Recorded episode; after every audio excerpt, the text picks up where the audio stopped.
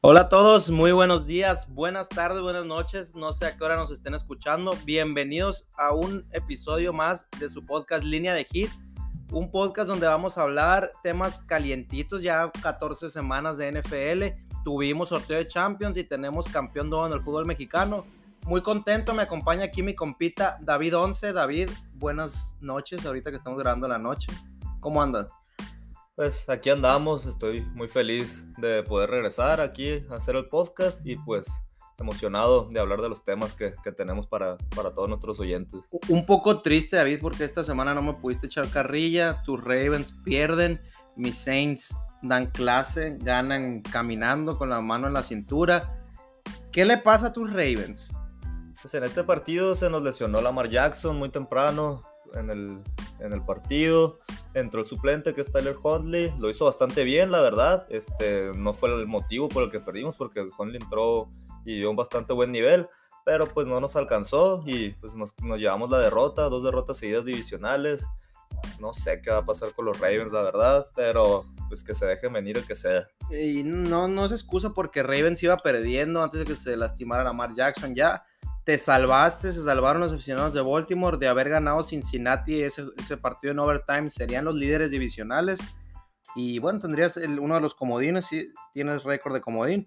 Pero bueno, vamos a hablar justo de esa AFC, una AFC que cada vez que un equipo nos convence de que es el gallo, se cae y nos deja mucho que desear.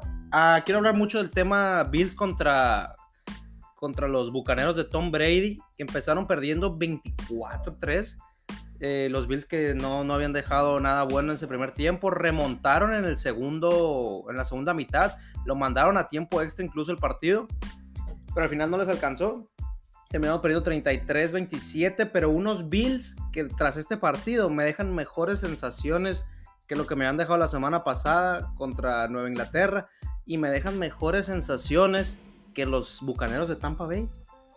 Sí, que contra Nueva Inglaterra eh, fue un partido que fue de mucha estrategia. El colmillo de Bill Belichick pues terminó por conseguirles la victoria a los, a los Patriotas. Y pues fue un partido bastante aburrido ese. Este, ahora contra los Bucaneros, pues sí fue un partido pues más espectacular. Involucra que los Bills pudieron empezar a cerrar la diferencia que llevaban, pero pues no les alcanzó. Y a fin de cuentas, pues, hay que empezar bien desde el inicio para no tener que remar contra corriente. Y pues contra Tom Brady que nunca, nunca se va a poner nervioso en un partido. Entonces no les alcanzó, ni modo. Este, a mí sí me dejan bastante dudas los Bills, sin importar que hayan logrado pues acercarse. Entonces. ¿Pero qué equipo en la americana no te deja dudas?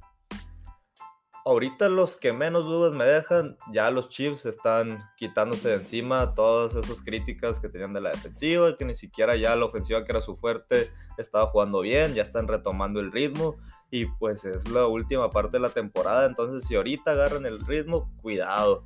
Y el, el otro que tampoco me deja dudas serían los Patriotas que siguen demostrando semana con semana que pues están para algo, algo bueno. Sí, unos, unos Chiefs que como tú bien dices, ya semana tras semana han ido callando bocas, por así decirlo. Han dado el golpe en la mesa de que no, muchos los descartamos, me atrevo a decirlo, yo tras los primeros cinco juegos los habíamos descartado.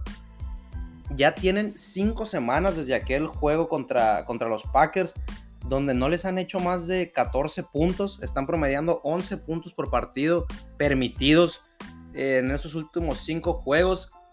Descansaron los Patriotas, eh, están con récord igual en este momento, pero creo que los Chiefs vuelven a ser el candidato número uno en, la conferencia americana. No son el sembrado uno, pero si yo tuviera que apostar hoy, si, hoy termina la temporada, empiezan los playoffs, no veo quién le gane a los Chiefs. Sí veo que Patriotas podría llegar a la final contra estos Chiefs, pero por la experiencia que ya tienen y por los jugadores que tienen y por cómo se ha visto la defensa, bien lo dijo Mahomes, va a ser muy difícil que un equipo nos gane y vamos a vender muy cara la derrota. Creo que los Chiefs vuelven a ser el candidato número uno en, esta conferencia americana, donde quitando a ellos y a los Patriotas de Nueva Inglaterra, ningún equipo está viviendo una buena, una buena temporada últimamente. Algo que, sí me llama la atención, David, es que muy poquitas sorpresas o ninguna sorpresa, me atrevo a decir, en esta en esta semana. Creo que por ahí lo más sorprendente fue la aplastante derrota de los Chiefs y, perdón, victoria de los Chiefs sobre unos Raiders que pues son un equipo decente. Por cierto, de ese partido, qué huevos de los Raiders de irse a pisar el logo de los Chiefs cuando tres semanas antes ya les habían dado una clase y pues se ganaron una segunda. Sí, no aprendieron del buen Juju Smith Schuster que está lesionado ahorita, que varias veces no le convenía bailar en el logo. De todos modos, unos Chiefs muy superiores, pero te digo, fuera de eso no, no veo ninguna sorpresa. Creo que fue incluso para los apostadores, una semana muy noble. Hace mucho no teníamos una semana así, me atrevo a decirlo porque yo he perdido varias picks en semanas. Y parece que la NFL ya se está normalizando, digamos así. Algo también para destacar, Aaron Rodgers, mi candidato número uno al MVP. Qué, qué partidazo otra vez contra sus chavitos, los Bears. De este 341 yardas, 4 pases de touchdown, 0 intercepciones. Se les había complicado el, el partido a los Packers. Habían ido perdiendo, me parece que 27, 21 a la primera mitad. Y después 17-0 el tercer cuarto y 7-3 el último cuarto para ganar caminando. Incluso por ahí alguien que nunca se había arrodillado para ganar, no recuerdo el nombre, creo que es el segundo corebago, ni siquiera si era corebago porque no era Jordan Love, se arrodilló para ganar, se dieron el lujo de darle eso. Y bueno, los Packers tranquilito, ganando como siempre. Pues Aaron Rodgers ya les había dicho eh, cuando fueron a Chicago que pues, es su dueño y pues lo demostró en este partido. Se les complicó un poquito el inicio, pero fin de cuentas se ve. Rápidamente, antes de pasar a hacer nuestro Power Ranking, como llaman así, nuestros cinco mejores equipos de la liga, vamos a ver los juegos de la siguiente semana. El juego más interesante lo tenemos en jueves, que es el, el Chargers recibiendo a, a los poderosísimos Chiefs, que ahora sí vuelven a ser poderosísimos Chiefs. Ojo que si ganan los Chargers van a estar, en, van a estar empatados en récord, ambos tendrían nueve ganados, cinco perdidos, a falta de tres semanas, tres partidos después de ese creo que pondría muy, muy interesante la división, unos Chargers que no, no hay que darlos por perdido. Y fuera de eso, eh, partidos buenos, pues el Colts recibiendo Patriotas. Creo que se juegan más los Colts que los Patriotas. No, no veo otro partido interesante con, con cara a playoff. Tal vez los Ravens contra los Packers, que Ravens se le va a empezar a sudar si pierde contra los Packers. ¿Qué prefieres tú siendo aficionado a los Ravens? un Lamar Jackson a medio tobillo o el coreback suplente, ¿cómo se llama? Tyler Huntley. O un Tyler Huntley al 100%, porque pues buen pasador Lamar Jackson no es. Tomando en cuenta la cantidad de lesionados que tenemos ahorita en el equipo y lo inconsistentes que son, sí, no se les puede pedir mucho. Ahorita el perímetro que tenemos, básicamente todos son banca menos uno yo preferiría que si Lamar Jackson no puede estar completamente al 100, que no arriesguen su tobillo. Ni modo que se la jueguen con Tyler Huntley. Y ha hecho buen papel cuando se le ha pedido que pues, le toque jugar. Entonces yo no tendría ningún problema si es para que se asegure la recuperación de Lamar Jackson. Y en dado caso que pues, se pueda estar en duda para toda la temporada Lamar, no tendría ningún problema con que lo banquearan para el resto de la temporada. Sí pone en peligro su, su tobillo. No hay que arriesgarlo mucho por, un, por una temporada que pues probablemente no sigue muy lejos. Tenemos demasiados demasiados jugadores en la lista de, lesionados, entonces se me haría muy arriesgado. Y de todos modos, creo que con Lamar Jackson al 100% es un partido pronosticado para perder, incluso en, los Ravens, que no, no les sale caro perderlo, que terminarían con récord de 8-6 y seguirían dentro de los puestos de playoff. No perderían la división todavía, y aún así gane Bengals. Así que creo que eh, no, no hay ninguna necesidad de arriesgar a Lamar Jackson y pocos partidos interesantes. Por ahí el del Morbo de Bucaneros en el Sunday Night recibiendo a los Saints. El Morbo porque sabemos lo bien que le va a los Saints contra Tom Brady. Pero fuera de eso, nada. Equipos, muchos favoritos. Por ahí el Broncos Bengals. Creo que el que pierda ese partido se puede despedir de playoff. Especialmente son los Broncos y nada de eso. Nada más. Rápidamente, David, vamos a, a compartirle un, pues digamos, nuestros cinco mejores los cinco mejores equipos de la NFL hasta ahorita, que ya estamos viendo el Sunday Night, Arizona contra Rams. Creo que, bueno, ambos equipos candidatos a, llegar al Super Bowl, me atrevo a decir. Pero vamos a ver, en el puesto número 5 te voy a compartir el mío y tú me vas diciendo. claro. Yo en el puesto número 5 tengo a los Bucaneros de Tampa Bay. Yo tengo los Patriotas. Bucaneros de, mira, te comparto el mío rápidamente para que la gente no, no se haga bolas. En el puesto número 5 pongo a Bucaneros de Tampa Bay. En el puesto número 4 pongo a los Patriotas de Nueva Inglaterra. En el puesto número 3 pongo a los Cardenales de Arizona. En el 2 a los Chiefs. Y en el puesto número 1 a Aaron Rodgers y Green Bay. Creo que va a ser muy importante para Arizona mantenerse sembrado número 1 en caso de, de, llegar a la final contra Green Bay. Porque sabemos que el Lambo pesa. Lo, mm, lo hemos visto en playoff. Creo que va a ser muy, muy importante para Arizona amarrar ese sembrado número 1. Y también para Green Bay o Tampa Bay buscar conseguirlo. Yo pues tengo los, los mismos equipos, nomás en diferente orden. Este, voy de arriba hacia abajo. En el primero tengo a Green Bay, igual que tú. En el número 2 tengo a los Cardenales. Podría cambiar si quieren este partido. Los podría bajar uno o dos peldaños. Ah, y si ganan, pues se quedarían con el segundo todavía. En el tercero tengo a los Chiefs. Luego a Bucaneros. Y en el quinto lugar a los Patriotas. Ese sería mi orden. Viendo ahorita cómo se, cómo se moverían, cómo quedarían los playoffs a, si acabara esta semana la temporada. Interesante que Dallas recibiría a los Rams. Creo que si Dallas, por lo que hemos visto, que nos ha dejado muchas dudas esta última semana, recibiendo a Rams o a San Francisco, no le veo ganando a ninguno de esos dos equipos. A Washington sí le podrían ganar. Del otro lado, Baltimore recibiendo a Chargers, Kansas recibiendo a, a, a Colts veo los favoritos. Bueno, partido parejo, Chargers Baltimore. Kansas creo que superior a Colts. Y Tennessee recibiendo a Buffalo. Creo que ahí sí sería el partido donde el, el, comodín tendría ventaja sobre el local. Quedan todavía tres semanas, tres partidos para, para todos estos equipos. Cuatro. Cuatro. Cuatro. Cuatro partidos. Queda mucho todavía por ver. Muchos equipos dejándonos dudas. Arizona. Siga. Bueno, pues yo creo que el equipo que gane en este partido del Monday Night va a dar un, un, golpe sobre la mesa, va a decir nosotros también somos candidatos. Y poco más que agregar de la NFL. Por ahí el, en la semana les voy a estar compartiendo picks para, para la semana 15. Partidos interesantes, muy interesantes para apostar. Una NFL que cada vez se pone más buena, cada vez se pone más cerrada. Creo que esto de 7 cupos por, para los playoffs la hace todavía más interesante. Por ahí hasta mis Saints con el récord de 6-7 siguen vivos. Probablemente hasta podemos ver un equipo con 8-9 metiéndose a los playoffs, pero sabemos que un récord de 9 y 8 va a ser suficiente para meterse.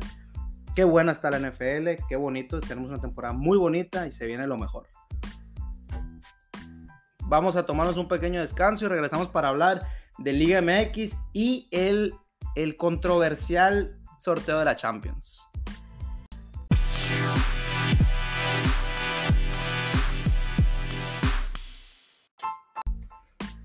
Y bueno, regresamos para hablar ahora del tema del fútbol. Vamos a empezar con la final de, la Liga MX. Tenemos nuevo campeón después de 70 años.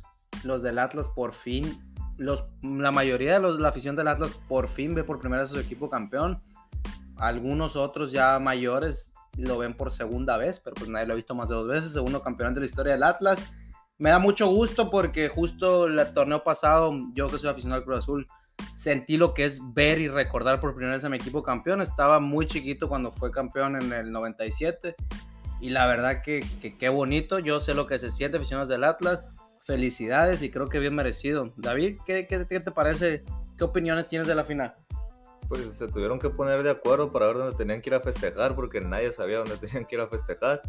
Pero pues sí, a mí se me hace un poco, pues, un poco dudoso el campeonato. Bueno, eh, la, la, cancha jugaron mejor. La verdad es que León salió bastante puñetas en el segundo tiempo, en el segundo partido, perdón. E igual que los Pumas en la semifinal. No sé, se hace un poco dudoso. ¿Dudoso qué? Pues hay polémica en algunas jugadas. La verdad es que en la cancha sí, la mayor parte del tiempo el Atlas fue superior, pero hay algunas jugadas muy puntuales en, en todas los, los, las rondas que se me hicieron un poco polémicas. Pero sí, estás, no le vamos a poner grandes peros, se me hace merecido, entonces pues ya, por fin, felicidades a, los aficionados del Atlas. Pero ¿qué, ¿qué, campeón en México no, no le tiran de que hubo polémicas arbitrales? Son tres series de liguilla, en alguna hay una jugada polémica mínimo. Pero aquí tuvieron en cada una de sus, de sus rondas, de sus eliminatorias, por así decirlo. Pues a mí me da gusto porque la gente, los equipos de México ya, ya no pelean el torneo regular. Dicen, ah, me meto a liguilla y de ahí le empiezo a echar huevos. El Atlas pasó dos rondas por su posición en la tabla, segundo. Bien merecido que haya llegado el segundo y el tercero también, que era, León. Claro. Y lo que dices en la final de 180 minutos de, tiempo regular, el Atlas fue mejor en 150. Sí, estoy de acuerdo, el Atlas fue superior. En, en los 90 minutos de, la vuelta, ¿quién fue el mejor jugador del partido? Cota. Fácil, Cota fue el mejor. De acuerdo, sí, el Atlas fue superior, por eso no se le pone mayores peros al oro que tuvieron, sí, es merecido campeón. Tiene algunas manchitas, pero no se le va a poner muchos peros. Entonces... No, yo, yo no le veo ninguna manchita, creo que tiene las mismas polémicas arbitrales. Pero como tú dices, todos tienen. Que, que ya ha tenido todos, y bien ganado el Atlas, bien un plantel que no era de los mejores cuatro de la liga pero yo no recuerdo un campeón que le haya echado tantos huevos. Yo no, no, me acuerdo un campeón mexicano que haya echado tantos huevos. Todos los jugadores, cómo le echaron, cómo corrieron. Quiñones literalmente jugó hasta que se quebró. Y yo quiero 11 Quiñones en mi equipo. Y felicidades al Atlas otra vez. Y ahí no, no se les pone ningún pero. La verdad es que los jugadores dejaron todo en la cancha. Y sí, jugaron bien, jugaron mejor que el rival la mayor parte de las eliminatorias. Entonces, por eso se me hace bien merecido y pues felicidades, ya les, ya les tocó ver un campeonato por fin, ya van a saber que no, no les va a tocar morirse sin ver los campeones. Ahora vamos a hablar de, del fútbol, pues del mejor fútbol de, de este planeta, el, el, de la Champions, ya en ronda de, de 16, los octavos de final. Hoy un sorteo polémico eh, muy raro ahí, se quejó el Atlético, hubo un, fallo en el software, al final se quejaron varios equipos, Atlético, Villarreal, no me acuerdo cuál otro, se termina repitiendo. Y lo que es curioso es que, que al Madrid le había tocado el Benfica, papita, entre comillas, papita, los más papitas que le podía tocar, y le termina, al final le toca medirse contra el Paris Saint Germain, que creo que era de los más difíciles que le podía tocar, o si no el más difícil claro que no están nada contentos los de Madrid. Yo, yo soy del Madrid, la verdad, creo tú también, pero qué raro que haya pasado esto en Europa. No vamos a hablar nosotros de las polémicas del sorteo porque ni lo vimos, no, ni sabemos bien qué pasó. Mejor vamos a hablar de los cruces y tú me vas a decir quién crees que pasa de cada uno. Se enfriaron las pelotas para el, segundo sorteo. Sí, la verdad es que el, Madrid ya no es el consentido de la UEFA después de, de ese rollo de la Superliga. Y eso sí, eso me da miedo porque el París es el nuevo mejor amigo de la FIFA. Que gane el que gane el mejor. Afortunadamente para el Madrid están jugando mejor en equipo. Si quieres empezamos en esa serie. El Madrid colectivamente está jugando mejor, pero no tiene, quitando a Benzema, no tiene ningún jugador como Messi, Neymar o Mbappé, lo que es. Ah, probablemente sea el regreso de Sergio Ramos al Bernabéu, porque faltan dos meses para ese cruce todavía, es el 15 de febrero y el regreso de Messi a la Casa Blanca, donde varias veces se dice no pasa nada, nos hizo sus, nos hizo sus perras. Sí, el Messi en el Bernabéu, la verdad es que no sé si se periquea antes de entrar a la cancha, pero siempre nos termina chingando. El patio de la casa de Messi le dice, se dice no pasa nada. Sí, sí, mis respetos para lo que ha hecho Messi en el Bernabéu, bueno, en general en todos los clásicos, y mis respetos, no, hay nada que, bueno, que criticarle. ¿Quién pasa, París o Real Madrid? Así como tú dices que la, la línea de frente del París es muy superior, sí, pues tiene tres figuras gigantes del fútbol, pero en las demás líneas se me hace mucho más fuerte el Madrid, sobre todo en la media cancha, de calle está mucho mejor la media cancha del Real Madrid, y como los tiene jugando ahorita Ancelotti, me da un poco de miedo que de aquí a allá cambien las cosas, de aquí a febrero creo que es la, eliminatoria, pero sí me voy a inclinar por el Madrid. El Paris Saint tiene el problema de que a la hora de defender, defiende con tres jugadores menos porque ni Mbappé, ni Messi, ni Neymar bajan. Entonces ahí es donde les cuesta bastante trabajo, les meten muchos más goles y siento que ahí pueden aprovechar eh, con los buenos contragolpes del Real Madrid, hacerles daño al París y a fin de cuentas pues la jerarquía no se compra. Entonces yo veo el Real Madrid avanzando. Partido, partido complicado, serie muy complicada de analizar.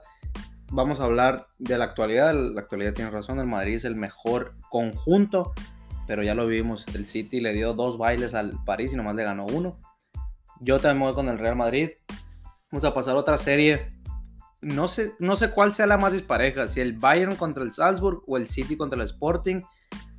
Vamos a analizarla rápidamente. ¿Qué porcentaje le ves al Bayern de clasificar contra el Salzburg? lo veo demasiado difícil que no clasifiquen.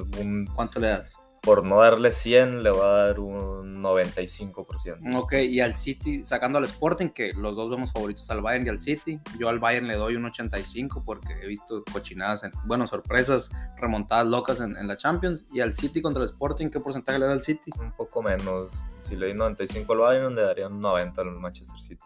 Yo a los dos los veo por igual, 85% de que pasen. Una serie interesante, eh, Inter contra Liverpool. Creo que esta sí llega favorito el conjunto inglés, pero el Inter pues es un equipo bastante sólido, bastante decente. Edin Checo ha estado pues ha estado metiendo muchos goles. Tiene muy buenos jugadores el Inter, la verdad. Sí, se me hace que es un rival al que no se le puede subestimar. Independientemente de eso, el Liverpool se me hace el segundo candidato después del Bayern, a mi opinión, a lo que he visto de juego y eh, considerando los demás equipos, para mí el Liverpool sería el segundo candidato y siento que no va a enfrentar eh, grandes dificultades para avanzar esta ronda. Sí, se me hace que el Inter es muy buen equipo, pero el Liverpool se me hace de los máximos candidatos para llevarse a la Champions. Entonces yo veo al Liverpool clasificando los cuartos. Yo igual veo muy superior al Liverpool, creo que me atrevo hasta un 70%. Vamos a otro equipo inglés, el actual campeón, el Chelsea, que en ambos sorteos le tocó el Lille, así que por ahí ellos no tienen ningún tema con, con este tema de las pelotitas calientes. Muy favorito el Chelsea, eh, creo que el Lille es un, equipo que tuvo suerte en el grupo que le tocó. Probablemente en otro grupo no hubiera clasificado. Me da gusto que, hay otro equipo francés. Pero veo muy superior al Chelsea, el actual campeón. Están jugando muy bien. Los, los vemos peleando la Premier League junto con el Liverpool y el City. Creo que es demasiado, demasiado equipo, tanto en nombres como en juego colectivo, el el Chelsea para lo que está acostumbrado el Lille, que probablemente solo dos semanas al año tienen rivales complicados en Francia, que eso siempre termina afectando al París y claro que le va a afectar al Lille también. Yo veo al Chelsea 90% probable de clasificar. Yo lo veo igual de favorito que el Manchester City, no siento que vaya a enfrentar grandes dificultades para, para pasar la siguiente ronda y sí, el Chelsea de calle. Otra serie que está ya parejita, Juventus y Villarreal. ¿Quién gana? En esta sí se hace bastante pareja. La Juventus que pues, se les fue Cristiano y aunque se hubiera quedado Cristiano, a mí se hace que no tendría plantel para quedar campeón de la Champions.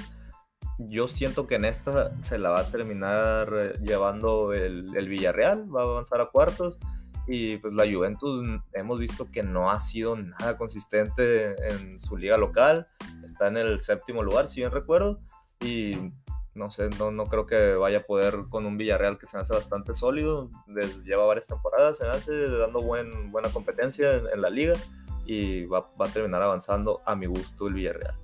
Sí, totalmente de acuerdo, la, la Juve en séptimo lugar con pues vimos que milagrosamente le sacó el grupo al Chelsea, un grupo que estaba cantado quiénes iban a pasar, pero el Villarreal tampoco anda bien en su liga local, anda en el lugar número 13, es un equipo que se le critica igual que al tanto al Villarreal como al Sevilla se les critica que son al medio pecho fríos a la hora de, de competir en Europa, de plantarle cara. Creo que es una serie muy pareja. Yo me atrevo a decir que es la más pareja de todas. Yo le doy 50-50. Creo que está más pareja que la del Madrid contra el París, guardando distancia, siendo Madrid y París mejores equipos. Pero lo veo ligeramente favorito al Villarreal. Creo que el Villarreal dejó, batalló más, tuvo rivales de, mayor nivel en el grupo, dejando fuera al Atalanta. Solo por eso me voy a inclinar con el Villarreal, pero lo veo un 55-45. Sí, yo también lo veo muy parejo, pero si tengo que escoger alguno de los dos, escojo el Villarreal.